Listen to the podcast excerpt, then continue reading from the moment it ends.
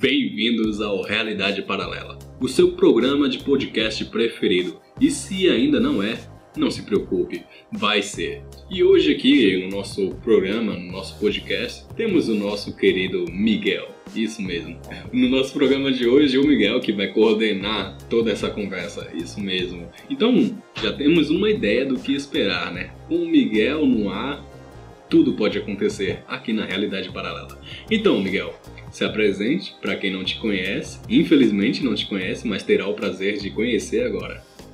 E aí galera, aqui é Miguel, né? Estamos aqui mais uma vez e mais uma vez aqui estamos viajando aqui nessa realidade paralela junto com quem está nos ouvindo.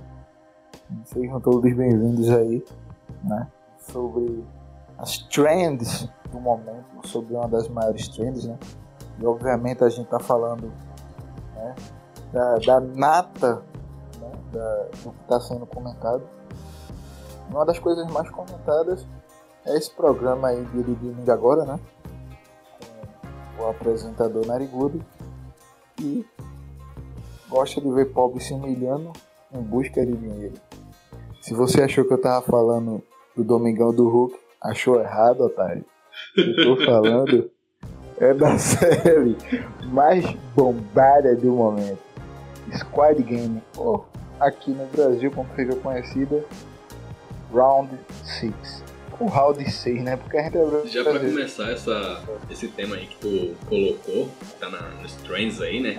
Da, do Brasil, e eu acho que do mais mundo, não, não tô acompanhando. Hypado, não tô acompanhando, mas eu acredito que no mundo, né? No mundo inteiro.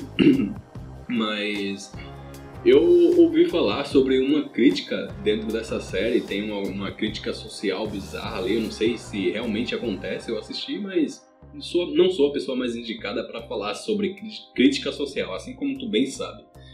Me diz, Cara, existe uma crítica social ali dentro da série? Bom, vamos colocar os pingos nos is, né? Como dizia o ditado popular. Velho, eu acho que todo mundo assistiu, ou todo mundo que assistiu a série, né? Tanto é que eu vi hoje no dia que estamos aqui gravando, que ela é uma das séries, se não a série mais assistida da Netflix. Então talvez alguém que escuta esse podcast vai ter assistido. Quem assistiu, né? Sabe o que acontece. Então aqui o, o intuito, o nosso intuito não é comentar apenas as cenas, mas tentar tirar alguma coisa delas ou da trama como um todo, né? E viajar bastante, porque é isso que a gente faz aqui no Realidade Paralela eu achei assim uma série muito bacana, velho. Na sua essência e na mensagem que ela transmite. Tem algumas ressalvas, né? Porque eu não sou muito fã ainda, né? De produções coreanas. Desculpem, galera do K-pop, não me apedrejem, por favor. Isso é uma piada. Acho bem difícil, hein? Acho bem difícil. Mas assim, a gente sabe que eles têm muitas produções boas a nível cinematográfico, né? Eu falo de série, tá, gente? Tipo os, do, os famosos doramas. Eu não sou muito fã, né? Porque eu acho, né? Mas Round 6 ela não é dorama. Então, ela tem uma produção muito bem, muito melhor consistente, digamos assim. Cara, você vai pro cinema, aí a gente vê realmente o nível né, alto das produções coreanas ganhando o mundo, como por exemplo, acho que salvo engano, não sei se foi em 2019, no Oscar, né? O filme Parasita ganhou vários Oscars, né, velho? Também tem um filme bastante, muito bom que eu gosto, que é, que é coreano também, que é o Old Boy. Também que tá aí no, nas listas de qualquer cinéfilo. Então, assim, é uma série bacana que tem uma, uma premissa, né? E já foi abordado em outras obras. Né? É o que chama-se de Battle Royale. O que é o Battle Royale, né, velho? É aquela, aquela, é aquela história onde você pega um grupo de gente, coloca eles em um determinado ambiente e todo mundo vai se matar até que sobe um sobrevivente. E essas obras elas são interessantes porque elas sempre têm algo a trazer, né? Aqui no Ocidente, né, por exemplo, a gente teve aquela franquia de filmes, né? Lembra aí o nome, meu amigo. É... Eita, não tá vindo na cabeça. E foi com a Jennifer Lawrence. Como é o nome do filme? Jogos Vorazes. Jogos Vorazes tem a mesma premissa, basicamente. Mas Jogos Vorazes se passa num, numa realidade mais utópica, digamos assim. Já o Round 6, ele tem por, por base, né? Uma realidade mais palpável, mais factual, né?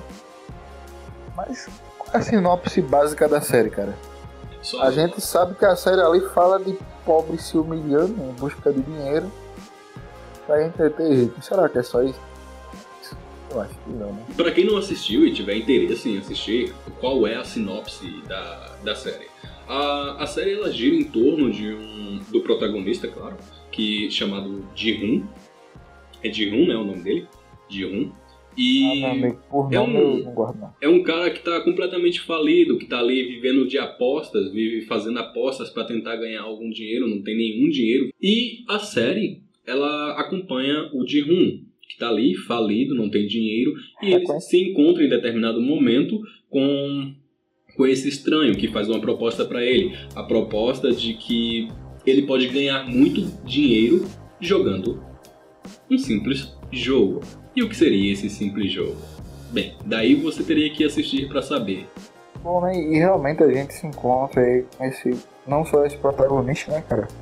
Mas os outros personagens também são personagens que se encontram nessa situação de devedores, né? Inclusive, ontem eu vi uma pesquisa que aqui no Brasil tá assim absurdo, né, velho? É o, o, o número de devedores. Então, isso é uma realidade mundo afora, né? Então, assim, são pessoas que estão uma condição de vida totalmente precária, né? Antes de entrar dentro dessa reflexão, deixar a coisa mais séria, deixa eu falar que a filmografia, na, tanto na Coreia do Sul quanto na, na Ásia ali, vem evoluindo muito. E a prova disso, como tu falou lá, o filme Parasita, que ganhou vários Oscars, foi, foi é, nomeá-lo ali para algumas indicações. É inegável que tanto essa série quanto o filme Parasita e muitas outras obras atualmente evoluíram assim em uma escala que antes tu, tu não podia tipo é, era simplesmente impossível tu assistir um filme uma série um dorama e, e dizer cara muito bom era era bem raro era raro de verdade e essa é a minha opinião antes de tudo essa é a minha opinião mas o que eu acho interessante hum. o que eu acho interessante é que eu acho eu acredito também né que essa nossa opinião ela se deva muito ao nosso costume, né, velho? Ao nosso costume com o cinema ocidental. Né? Porque é inegável que o cinema oriental ele é diferente, ele tem suas próprias características. Né? Então talvez também possa ser algo habitual nosso. Talvez tenha muito disso, talvez seja uma coisa cultural. É, estamos acostumados a um, a filmes. Um certo padrão. É, a, nós temos, temos esse padrão, padrão, tá enraizado em nós. Não posso negar que isso exista, existe. Mas, ainda assim, também não dá para negar que a, os asiáticos ali, Japão, Coreia do Sul, China, eles passaram umas décadas ali bem ruinzinhos na, com filmes e séries. Não conseguiam fazer isso de uma forma bem bem elaborada, em no geral. Mas qual é a tua opinião sobre isso? Cara, eu, eu concordo em partes, mas como eu disse, por exemplo, Old Boy é uma obra que eu gosto bastante. Old Boy final dos anos 90 e início dos anos 2000. Então, assim, eu acredito que é mais um trabalho de garimpo mesmo, velho. Você garimpar obras bacanas. Mas, assim, eu entendo o teu ponto concordo no todo, realmente, tipo, as obras que chegam pra gente não são essas obras garimpadas. Geralmente são as mais, digamos, mais populares deles, né? Eu discordo, eu discordo porque não agora, mas quando mais novo, eu passei, assim como tu, eu passei bastante tempo é, acompanhando esse tipo de produções. Não, não, não só as produções é, de Hollywood, Mas até a de Bollywood, tipo, cheguei a acompanhar. A Bollywood é demais, cara. Não, Recentemente não, calma aí. Mas calma aí, tipo. não- Barro Bali, meu amigo. os caras dançam, os caras muito massa. Apesar dos pesares, a série ela é bacana, tá? Como eu disse antes, ela não, ela, ela não é nova na sua temática, porque existe muitas outras obras que também trazem esse clima de Battle Royale, né?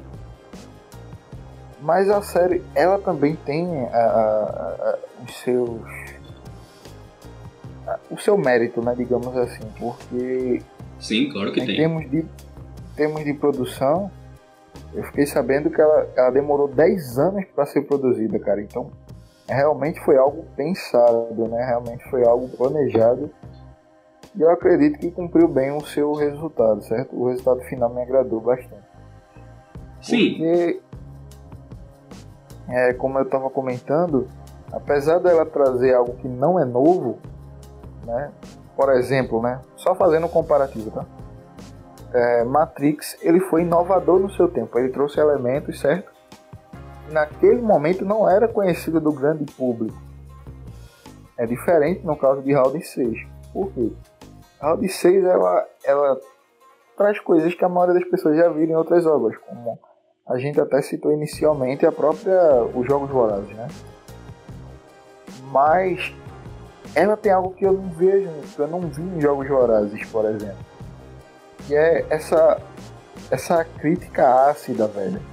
Não, não tô menosprezando os jogos vorazes, não. Mas eu não vi, por exemplo, é, é, de uma forma tão forte, porque tipo, tem obras que ficam nas entrelinhas, né? Cabe ali ao espectador é, interpretar, na verdade. isso. Mas, mas em Round 6 não, velho, tá na cara, tá ligado? Né? Desde, desde o primeiro episódio, isso já fica nítido. Né? A, a mensagem que a, a série quer transpor. Transmitir, melhor dizendo, perdão. Por quê? Porque, velho, é... a gente sabe que existe dois tipos de obra, tá? Pelo menos pra mim, na minha visão. Entenda o que eu vou dizer aqui agora. Eu não estou dizendo que um é melhor, necessariamente melhor do que o outro. Mas estou apenas fazendo uma distinção, ok? E na minha visão existem obras meramente para entre, entretenimento, certo? Eu gosto bastante, pô, sou fã de Transformers, cara. O que é que tu vai tirar de Transformers? Tem que ser, tem que ser muito viajado para tirar alguma coisa crítica de Transformers. Mas eu sou fã. Mas eu reconheço que Transformers é o quê? É entretenimento, velho. Sou fã de filmes de super-heróis. Mas boa parte deles não, não acrescenta nada. Não faz mal, não tô dizendo que isso é um, um demérito. Pelo contrário, né? Recentemente aquele Martin Scorsese, né? Ele Isso. fez até um comentário em relação aos filmes da Marvel, né? Dizendo que eram só de entretenimento e os fãs da Marvel ficaram tudo brabinhos, né? Bravinhos com isso. Sendo que ele falou a verdade, cara. Falou a verdade. Quando ele disse que a Marvel era um, era um grande. Isso é minha opinião, tá? E a Marvel era um grande parque de diversões. Não é verdade? Você não vai ali, você não vai assistir é, Homem-Formiga e pensar na política global, velho. Vai estar distraído pra ver um cara ficar pequeno fazer zoeira. Mas da mesma forma que existem obras que são para entretenimento, existem aquelas. Ó, vê que cara retardado.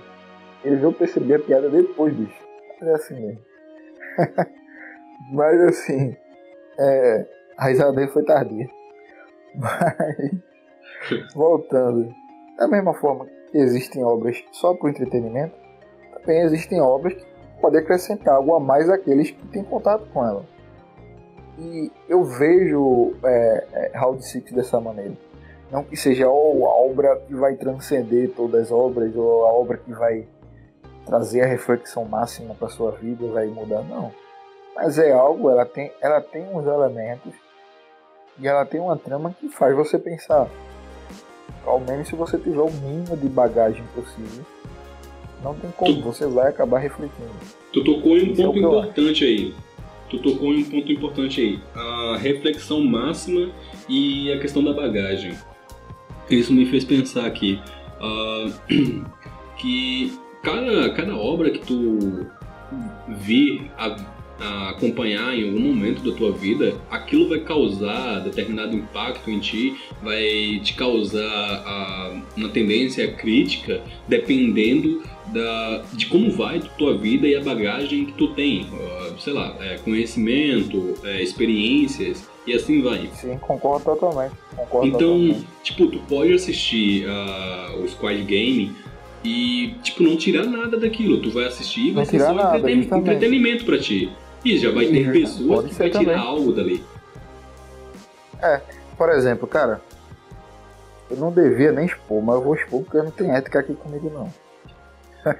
Novidade. Tem um conhecido meu, deixa eu procurar aqui a mensagem dele no Instagram, cara.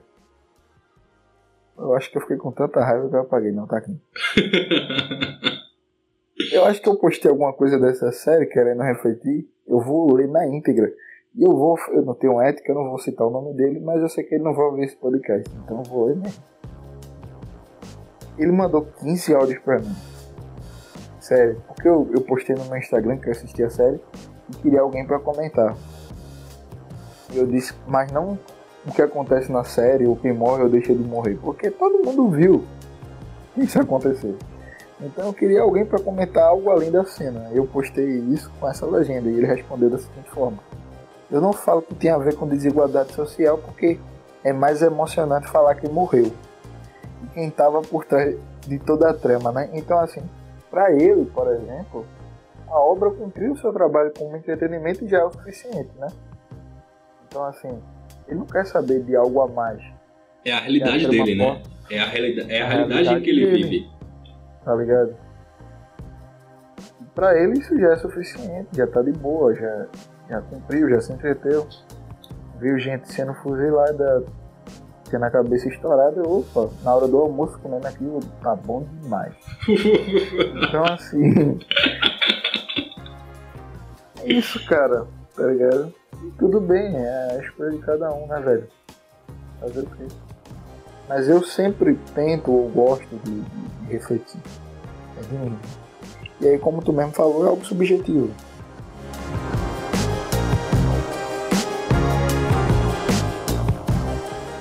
Uma coisa que eu gostaria de pautar aqui, que fugindo um pouco desse, desse tópico que tu tá abordando, e que acho que a gente já tinha até conversado sobre, que tem todo, tem todo esse burbúcio normal quando algo, algo está em alta hoje em dia, e ainda falando sobre a série, o pessoal ali tava muito surpreso, né, com, com o desenrolar da trama e tudo mais, e um dos pontos que eles mais tocavam era sobre como ficaram surpresos por, pelo senhorzinho lá estar por trás de tudo. E uma Já tá dando spoiler do final, Cagão. ah, mas não me importa. Mas não é aí que eu quero chegar ainda, não é, não é este o ponto. O ponto que eu quero chegar é como ele esteve o tempo inteiro. Não sei se mais alguém pensa da mesma forma que eu, tu pensa da mesma forma que eu, mas como ele esteve o tempo todo dentro do jogo à procura de bondade no ser humano. Encontrar aquele é último- o último gesto de bondade no ser humano. E o Ji-Hun oferece isso a ele, pelo menos no início. O Ji-Hun oferece isso a ele, oferece uma bondade, oferece uma amizade plena, ah, uma amizade real para ele, a bondade real. Quer se colocar no lugar dele, de cuidar dele, de ter empatia. A gente vê isso ali ao decorrer da série o tempo todo acontecer. Mas aí, Inclusive, ele usa até um termo, né, pra isso, né? Que é gambu, gambu, um negócio assim, né? é Diz que o o, Bangu. o, o Jinhun é o gam, Bangu. gambu dele, né? É, significa alguma coisa como companheiro algo assim. Isso, isso, isso.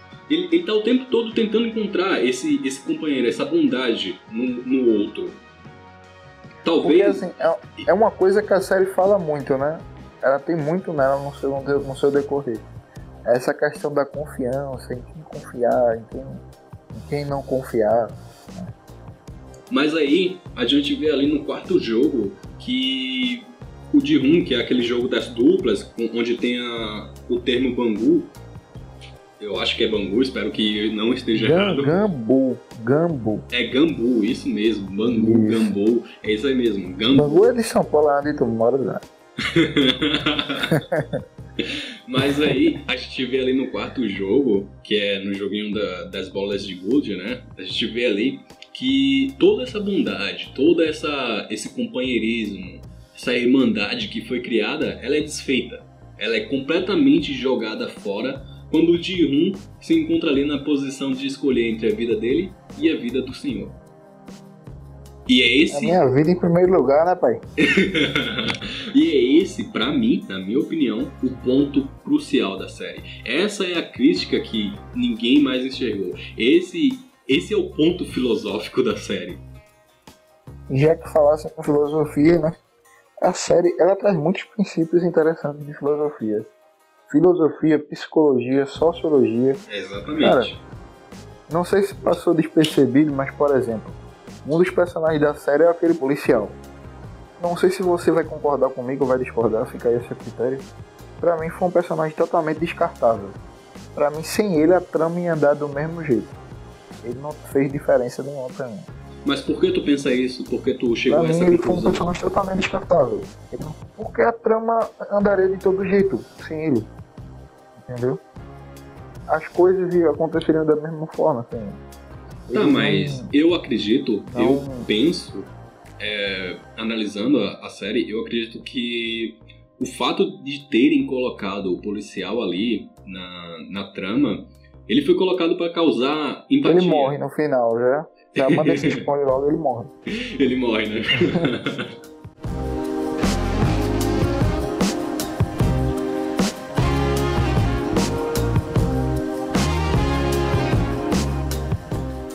Será que roubaria não daqueles jogos se eu estivesse jogando contigo? Eu acho que não, velho. Será que tu Será que roubaria? roubaria um daqueles jogos? Assim como o carinha fez lá com o Pop do Ali. Olha, Miguel, é, é que essa é uma situação muito, muito delicada. Eu não julgo ele, eu não julgaria ninguém naquela posição. Porque daí tu teria que escolher tua vida, tu tem uma família e ele tava se importando, ele tava se preocupando não só com ele. Embora que a série tente passar isso, que ele tava se preocupando só com ele, mas não só com ele, mas tinha a mãe dele. Também tem uma, uma questão de da imagem dele e tudo mais. É. Pronto. Isso aí que você falou, você, você tocou num ponto interessante que a gente poderia trazer.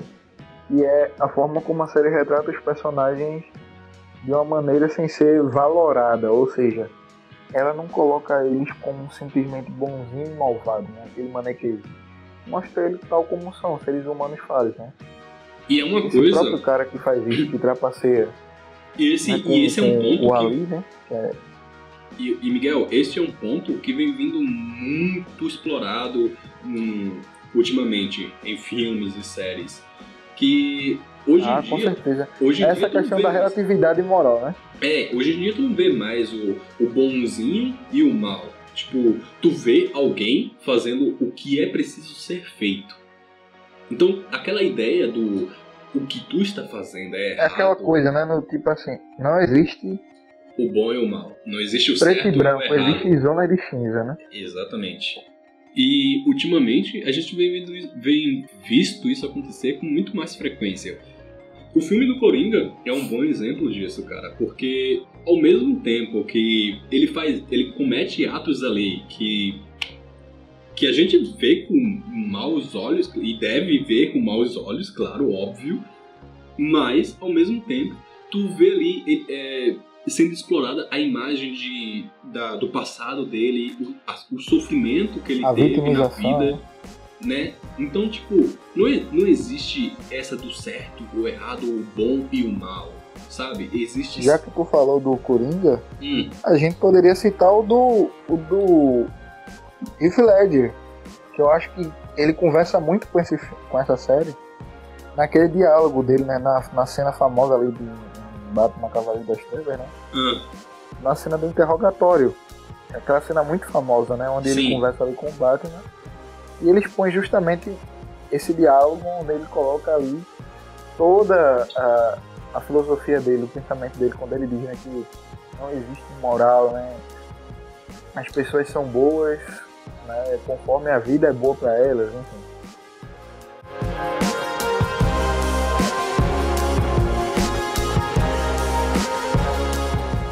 A série ela traz essa esse diálogo né, entre a, a questão da classe social, né?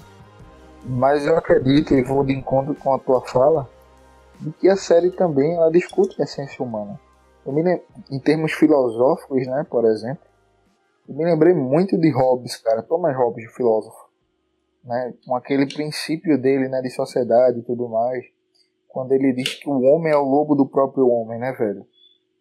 E assim, que realmente, estando em condições específicas, o ser humano, ele realmente pode ultrapassar essa questão da moralidade. Moralidade, né? E eu acho assim que ali também é uma representação da própria sociedade, tal como ela é. É só tirar um pouco da ordem, como o próprio Coringa dizia, e tudo se torna um caos? Porque um exemplo dentro da série é aquele episódio, né, cara? Que todo mundo se mata ali, né? Todo mundo entra num caos, sai matando tudinho, né? Tá lembrado desse episódio, né? né? Onde, é naquele episódio, né? Onde realmente todos saem matando todos, né? Então, por quê? Porque quando eles veem, veem que não existem ordem, né? Tipo, aquele cara lá que é o mafioso, né? Que tem uma tatuagem de cobra. Ele ele mata um cara e ele não é punido por isso. Logo, né, a ausência dessa ordem gerou aquele caos. Pô, porque se não, há, se não existe ordem, se não existe regras, pô, eu posso fazer o que eu quero. E a gente pode colocar isso dentro da nossa realidade, né? Do mundo em que a gente vive. Se não existisse ordem no mundo em que a gente vive, as coisas seriam, as Sim, pessoas seriam morais, seriam éticas Velho, da forma que são? A gente tem um exemplo, a gente teve um exemplo disso. Aqui em Pernambuco, né? Pelo menos aqui em Pernambuco, eu acredito, não sei se foi em 2014 ou se foi em 2015, houve uma greve da polícia, né? E naquela época houve muitos casos de pessoas invadindo lojas, cara, roubando é, aparelhos de televisão e tudo mais. E vejam só, são pessoas que no seu dia a dia elas não têm contato com a criminalidade, ou seja, elas não, elas não, não são de cometer esse ilícito, de ato ilícito. Porém, quando viram essa oportunidade, né, o lado mais bestial, mais animal foram nelas. Né? Então, tipo, realmente, na prática, né, isso foi um exemplo prático desse tipo de situação. Então você aí já vê que a moralidade ela não é tão absoluta assim. E aí eu te faço uma pergunta. A ética, a gente sabe que a ética é induzida, a gente tem essa convicção, a ética é induzida. Mas e a moral? Nós somos é, moralmente, nós somos morais por natureza ou essa moral ela é induzida da, forma, da mesma forma que a ética? Eu, antes né, da gente gravar, eu estava ouvindo um outro podcast, Nerdcast, e esse Nerdcast ele falava justamente sobre percepção como a gente tem uma percepção equivocada da realidade. Né? Nesse programa específico, é... tinha uma psicóloga, um psiquiatra lá, se não me engano, e ela estava dizendo justamente isso. E nós nascemos, por isso que não existe ninguém 100% livre, sabe? Quando uma pessoa diz, ah, eu sou livre, não. A gente somos sempre influenciáveis para seguir determinada lógica, determinada ideologia, compreende? Uhum. Religião, ou o que quer que seja. É algo tão intrínseco que a gente nem para para pensar, a gente já vai simplesmente assimilando. Né? Essa questão de regras sociais e tudo mais. O contrato social de Rousseau, por exemplo, né? quando ele fala que ah, para a sociedade ela existe uma ordem, as pessoas intrinsecamente, ou seja, naturalmente, elas já subentendem Tipo, é algo tão antigo que é colocado na nossa mente que a gente nem para pra pensar, sabe? Tipo, se eu te perguntar qual é a tua memória mais antiga de quando tua mãe ou teu pai te disse que tu deveria respeitar uma fila. Provavelmente ele não vai saber. Porque é desde cedo, sabe? Isso é ética. É, é apresentado a gente desde cedo. É colocado na nossa mente desde cedo. Então, assim, por essa lógica, não existe, cara, uma liberdade real. Porque a gente sempre vai ser tendencioso, né? A seguir uma linha. Ainda que não seja religião, mas pode ser ideologia, por exemplo. Voltando novamente para a questão do Squad Game, em relação à construção dos personagens, como eles foram forçados, assim como na vida real, a, a abordarem uma mudança no comportamento, no comportamento deles para continuarem sobrevivendo. Personagens vale salientar em condições extremas, né, cara? Mas, cara, mas aí é que tá. Tipo, nós, nós aqui dentro da nossa realidade, no, na vida normal, comum, nós estamos o tempo todo vivendo em condições extremas. Talvez não equiparado ao que está sendo passado na série, porque ali é um extremo então, além da nossa realidade. Uma boneca contando batatinha frita um, dois, três, né? enquanto tu tá indo pro trabalho. E aí, se tu, e aí se tu se mexer, vem as caras demais. Mas aí, mas aí é que tá. A gente tá vivendo em condições extremas. Porque o tempo todo a gente tá ali vivendo sob pressão, porque se a gente não alcançar tal coisa, se a gente não, não conseguir fazer tal coisa, a gente perde tudo. E quando eu falo perde tô entendendo, tô entendendo. hoje em dia é perde tudo mesmo não só dinheiro. A gente vive em condições precárias, tipo, na absoluta, desculpa a palavra, merda. Então, a gente pode é, tentar fundir isso à nossa própria realidade. Em como a gente é obrigado não, com certeza. a mudar os nossos comportamentos, a mudar a forma que a gente lida com o outro. Às vezes até de forma insana, a gente passa a se comportar de forma insana. Cara, isso me lembra muito, muito mesmo a, a filosofia de Bauman, né? com a sua modernidade líquida, onde ele diz que nós, na modernidade, né? mas especificamente na nossa idade né? mais contemporânea, é, existe essa ausência, sabe, da empatia, essa ausência é, do coletivismo, né? e as pessoas aí elas estão cada vez mais egoístas. Isso é algo que a gente vê bastante na série, né? É, é, na maioria dos personagens, pelo menos. Ainda que existem alguns que têm umas, fa umas fagulhas de bondade. Mas a maioria é egoísta, é, é ambiciosa ao extremo. Né? Só pensa em si. E isso é um reflexo da sociedade. Eu diria que ultrapassa todas as barreiras culturais. Não apenas da sociedade ali. Ali. Como é que se diz? Ilustrada, né? Que é a sociedade sul-coreana, mas eu diria que isso é algo que você percebe em todo mundo moderno, cara. Em qualquer parte do mundo. Não sei se tu concorda comigo. Essa característica, né? Essa, esse, esse elemento que é o egoísmo, que é o individualismo. É. Então, assim, é algo que a gente vê muito presente né, na, na, na série. Não apenas por uma questão de sobrevivência, porque em várias ocasiões ali não era preciso passar por cima do outro mas ainda assim o é feito né, por uma questão de egoísmo. Fugindo um pouco novamente, te tirando do, do tópico, foi mal, desculpa, mas tu sabe, eu tenho TDAH. um outro ponto interessante que eu queria abordar é em relação a não só a série, essa série em específico, mas usando ela como um plano de fundo. Mas como a mídia, filmes, como redes sociais no geral hoje em dia tem bastante influência na forma em que vivemos. Então, é, eu estava ali andando pela, pela web, pela, pelas redes sociais, pelo Instagram mais especificamente, eu encontrei algumas postagens de crianças refazendo aqueles jogos que são feitos ali num, na série para tu ter uma ideia de como a influência da, do que a gente vê, do que a gente assiste hoje em dia, como ela é forte nas nossas vidas, como, como essa, esses filmes, essa, a mídia, como as redes sociais, como tudo hoje em dia dita, né? dita, dita o que a gente faz, o que a gente não vai fazer. Mas, aí, mas aí sempre foi, né, cara? Sempre foi assim. Desde que existiram as mídias, né, de, de jornal, a, a literatura, cinema, sempre foi muito influente na sociedade. Com as mídias atuais não é diferente, né? O ser humano sempre foi tendencioso a, a, a seguir né, determinado, determinada linha de pensamento que estava sendo mais popular ali, o, o, o entretenimento. E aí a gente entra naquela famosa frase, né? Onde tem. Quando todos estão olhando para o um mesmo ponto, quando todos estão falando da mesma coisa, quando todos estão concordando, este é o momento que você tem que discordar.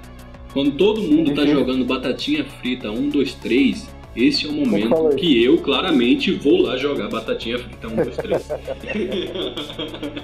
Quem foi que falou essa frase aí? Foi Albert Einstein ou foi Inês Brasil?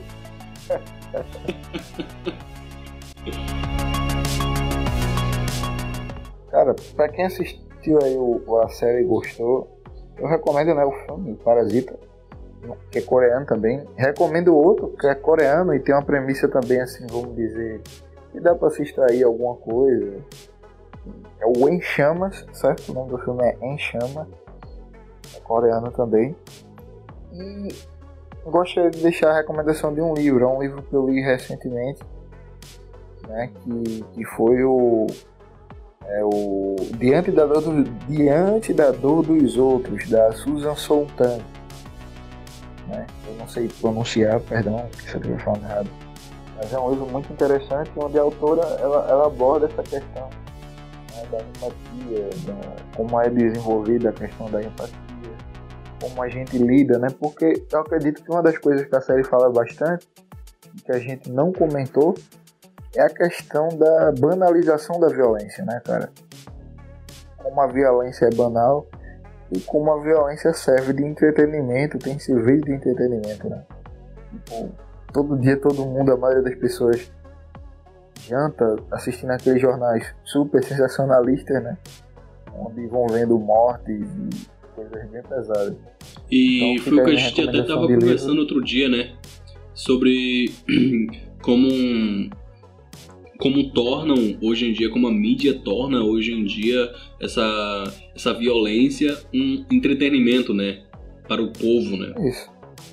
Com certeza. Hoje em dia tu Com vê esse, esses jornais que passam ali 24 horas quando tem um, um acontecimento de extrema uh, de extremo impacto dentro de algo dentro da sociedade, né, no geral, e, e como eles passam ali 24 horas o tempo todo no ar, é, acompanhando cada passo, cada movimento, e isso é, é, quase um reality show, né? É quase um reality show. Top reality show, né? Vamos ser sinceros, a maioria das pessoas que assistem não é simplesmente para ver aquelas pessoas ali interagindo. A turma quer ver treta, né? A turma quer ver Carol com K dizendo que pode isso, pode aquilo e dando tapa na cara dos caras. Eu queria Verdade, dizer que eu não sei quem é Carol com K, mas infelizmente eu vi, eu vi notícias do Eu também não sabia, cara. Justamente, é, foi, foi eu. Eu não gosto de Big Brother nem desse, desse reality. Mas é uma coisa tão popular que quem tá ali nas redes, né, acessando, é impossível não conhecer, mesmo que é, não É outro ponto, né, que a, a mídia, a, a, influência que eu falei antes, né, que a mídia tem em, na nossa vida, né, a gente não tem nada que tá relacionado com aquilo, mas de uma forma ou de outra ela vai entrar na nossa vida, ela vai entrar no nosso meio hoje em dia. Hoje em sim, dia, sim, a gente não tá, é, a gente não tem como fugir do banal, sabe? O banal está em tudo hoje em dia.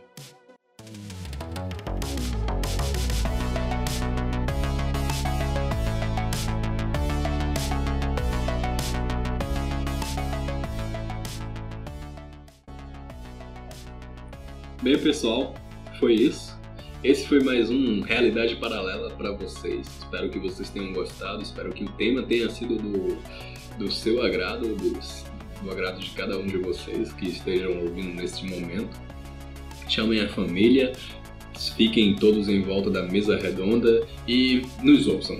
Ouçam a voz do Miguel, que tem muita simpatia e bastante conhecimento para passar.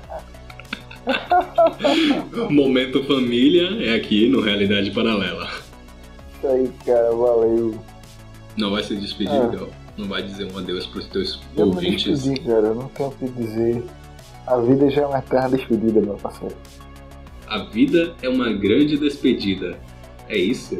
A gente já nasce pra se despedir, porque o destino já é certo.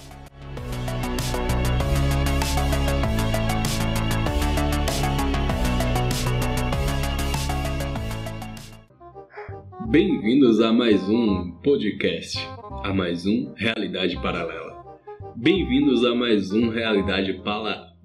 Bem-vindos a mais um Realidade Paralela, o seu programa favorito. Favorito. Bem-vindos a mais um Realidade Paralela, o seu programa favorito no podcast. Vai, meu analfabeto. Deixa eu gravar.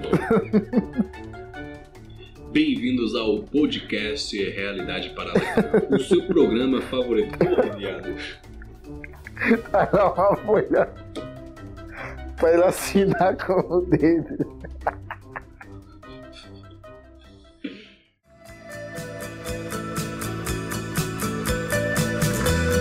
Time has come